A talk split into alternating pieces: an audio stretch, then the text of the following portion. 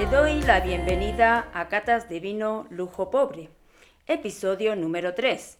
Mi nombre es Mai y mi intención es estar aquí contigo todas las semanas conversando sobre los vinos de la zona Montilla Moriles.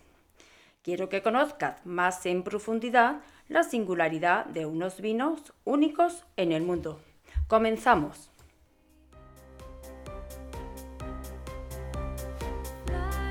Hoy nos acompaña Juan Rafael Portero, persona que tiene grandes conocimientos sobre los vinos de nuestra zona.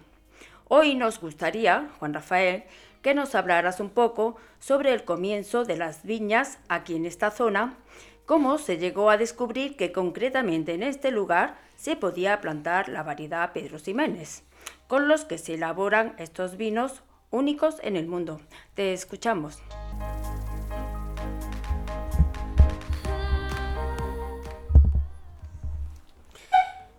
Pues muchas gracias. Vamos a hacer un pequeño resumen de esta historia tan larguísima que tienen los vinos en nuestra denominación de origen Montilla Moriles. Eh, hay hallazgos eh, arqueológicos que demuestran eh, que ya en el siglo IV, antes de nuestra era, en el Cerro del Castillo, había un poblado íbero y allí pues han encontrado restos de pepitas de uva, quiere decir que ya en aquellos tiempos en nuestra zona se cultivaba eh, la vid. Eh, fue con la colonización romana cuando llega eh, un auge importantísimo. Hay que decir que los romanos adoraban el vino en todos los sentidos y para ellos era importantísimo. Y por supuesto también económicamente. Eh, la bética llegó a ser, eh, tanto en vino como en aceite, eh, la, que proveía, digamos, a Roma de más vino y de más aceite. Y todo procedía de aquí, de nuestra tierra, de la bética. Hay que decir que en tiempos de los romanos, pues la superficie de viñedos subió muchísimo y aquí en nuestra zona probablemente pues habría eh, variedades autóctonas que hoy día, eh, por desgracia, no, están y eran las que realmente se cultivaban. Eh, nos consta que, vinos nuestros, pues de aquí de, la, de Córdoba y concretamente de la zona nuestra, de Montilla Moriles, fueron a, Roma y, y, eran muy apreciados. Hay que decir que en nuestra tierra, estamos hablando que aquí eh, estaba la ciudad de Munda y donde se realizó después la famosa batalla de Munda entre César y Pompeyo, ya las tropas de César y Pompeyo consumían esos vinos excelentes. Y tenemos constancia de que nuestro paisano cordobés, eh, Séneca, tenía una viña de su propiedad y un lagar aquí en nuestra tierra, en Montilla. Es decir, y ese vino probablemente un personaje de esa categoría pues lo llevaría eh, a Roma pues continuamente. Es decir, seguramente los romanos disfrutaron de ese vino excepcional que es el vino de Montilla. ¿no? Eh, mm, posteriormente, eh, los visigodos respetaron, ellos venían de Centro Europa, pero respetaron los viñedos que había aquí aunque no se hubo mucho auge. Ya el auge vino con, con la reconquista. Hay que decir que en la Edad Media eh, las zonas que conservaron, digamos, eh, los viñedos y sobre todo eh, las órdenes religiosas, los monjes, que eran los que habían cuidado y elaborado grandes vinos, fueron transmitiendo a los viticultores, a, eh, de los pueblos que se iban eh, de alguna manera eh, reconquistando, enseñándole el cultivo de la vid. Y ya en la Edad Media hubo un auge importantísimo aquí en nuestra tierra, en toda Andalucía, y concretamente en la zona nuestra, Montilla Moriles, del aumento del cultivo de la vid. Llegamos pues al siglo XV, donde ya tenemos constancia de que había una superficie muy importante aquí en nuestra zona y lo corroboran datos históricos que tenemos en nuestro archivo municipal, donde había ya muchas transacciones de tanto de uva tinta como de uva blanca. Y como he dicho, eh, probablemente hay variedades autóctonas que hoy día, pues por desgracia, no, no, las podemos disfrutar. ¿no? Eh, el, siglo Eh, pues digamos, aparte de ser el siglo de oro y tener todo ese desarrollo cultural tan importante que tuvo Montilla, pues eh, es un punto de inflexión, porque a finales del siglo XVI y principios del XVII se empieza ya a hablar de la variedad Pedro Ximénez.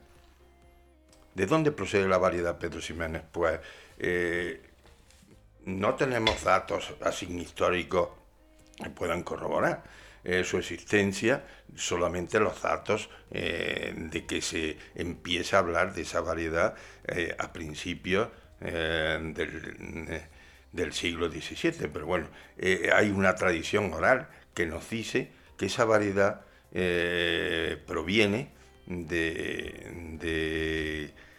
los viñedos del Valle del Rin y fue traída por un montillano, digamos, eh, importante para nosotros, eh, que fue Pedro Ximénez.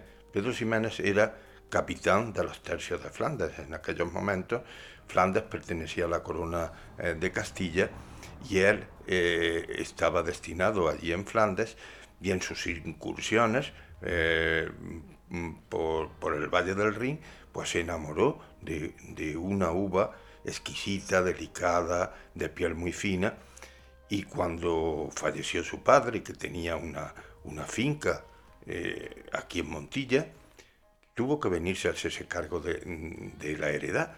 Y lo primero que hizo fue ir a un viñedo de esa variedad que le había gustado tanto, coger unos sarmientos con mucho cariño, los envolvió en una arpillera y probablemente en su sayo, y, en su propio caballo los trajo después de miles de kilómetros hasta Montilla.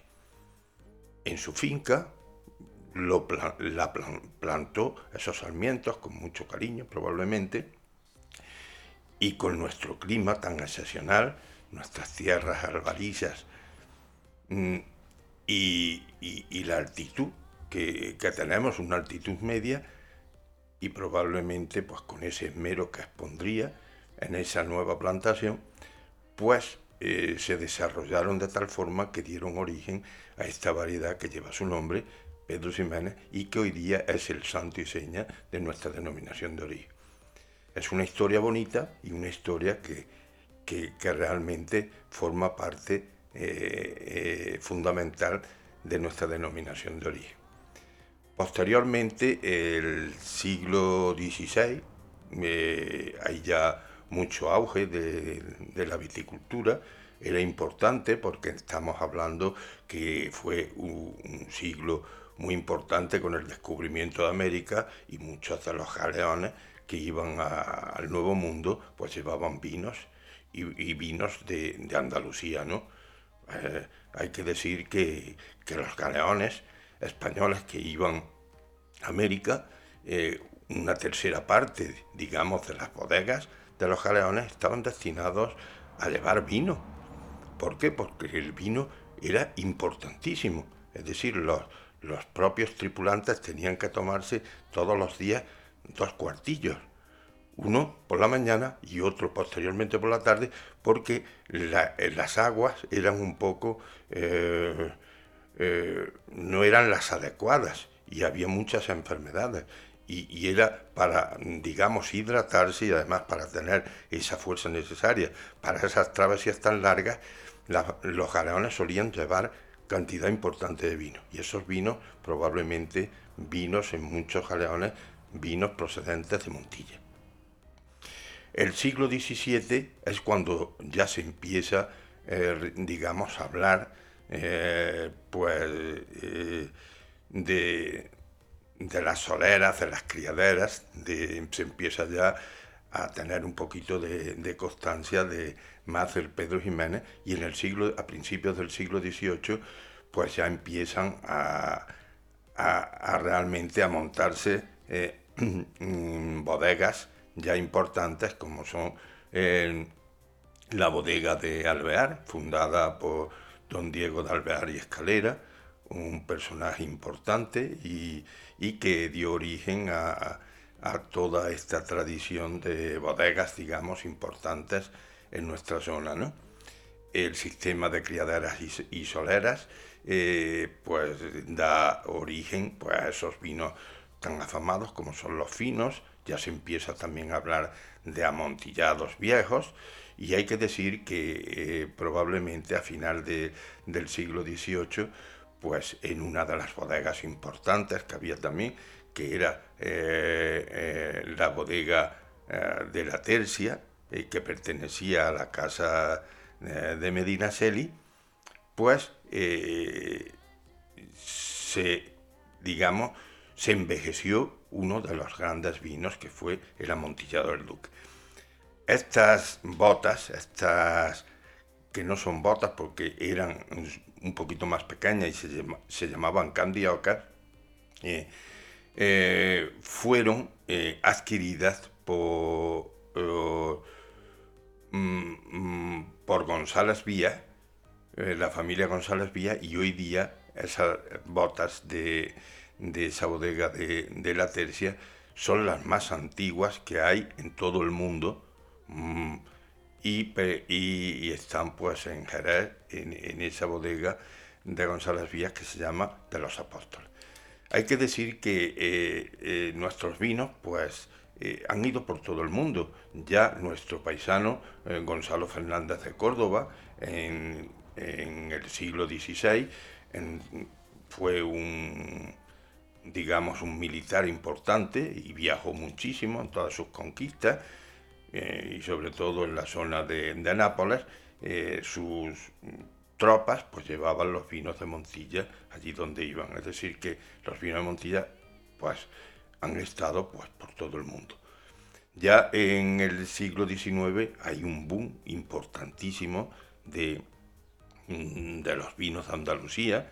Eh, Montilla siempre un poquito de la mano de Jerez, porque hay que decir que Montilla fue zona de producción de Jerez durante muchísimo tiempo, empiezan a proliferar pues aquí eh, eh, muchas bodegas y elaboradores de vino que empiezan a exportar a muchísimos países, principalmente a, Inglaterra y a los Países Bajos.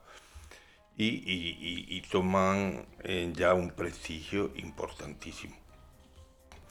Y bueno, a finales del 19 sabemos que viene la filosera y eso provoca, eh, y no podía ser menos aquí en nuestra zona, un frenazo importante en el desarrollo del cultivo de la vid. Pero bueno, a principios del siglo XX renace con una fuerza tremenda, ya con, con patrones de vid americana, y los años 20 eh, del, eh, del siglo XX pues son importantísimos en la puesta de nuevas plantaciones. Hay un parón eh, en la guerra civil y posteriormente en los años 40, 50 y 60 hay un boom espectacular. Y ahí aparecen pues infinidad de bodegas que eh, digamos eh, son los años donde los vinos de Montilla Moriles se empiezan a conocer por todo el mundo. No solamente, como hemos dicho, los países como Inglaterra, y, Países Bajos, sino Estados Unidos, Canadá, Alemania, eh, Japón se empieza a exportar por todo el mundo y no hay rincón del mundo donde no haya ido una botella de vino de nuestra tierra. Y bueno, eh, en líneas generales eh, es un poco la historia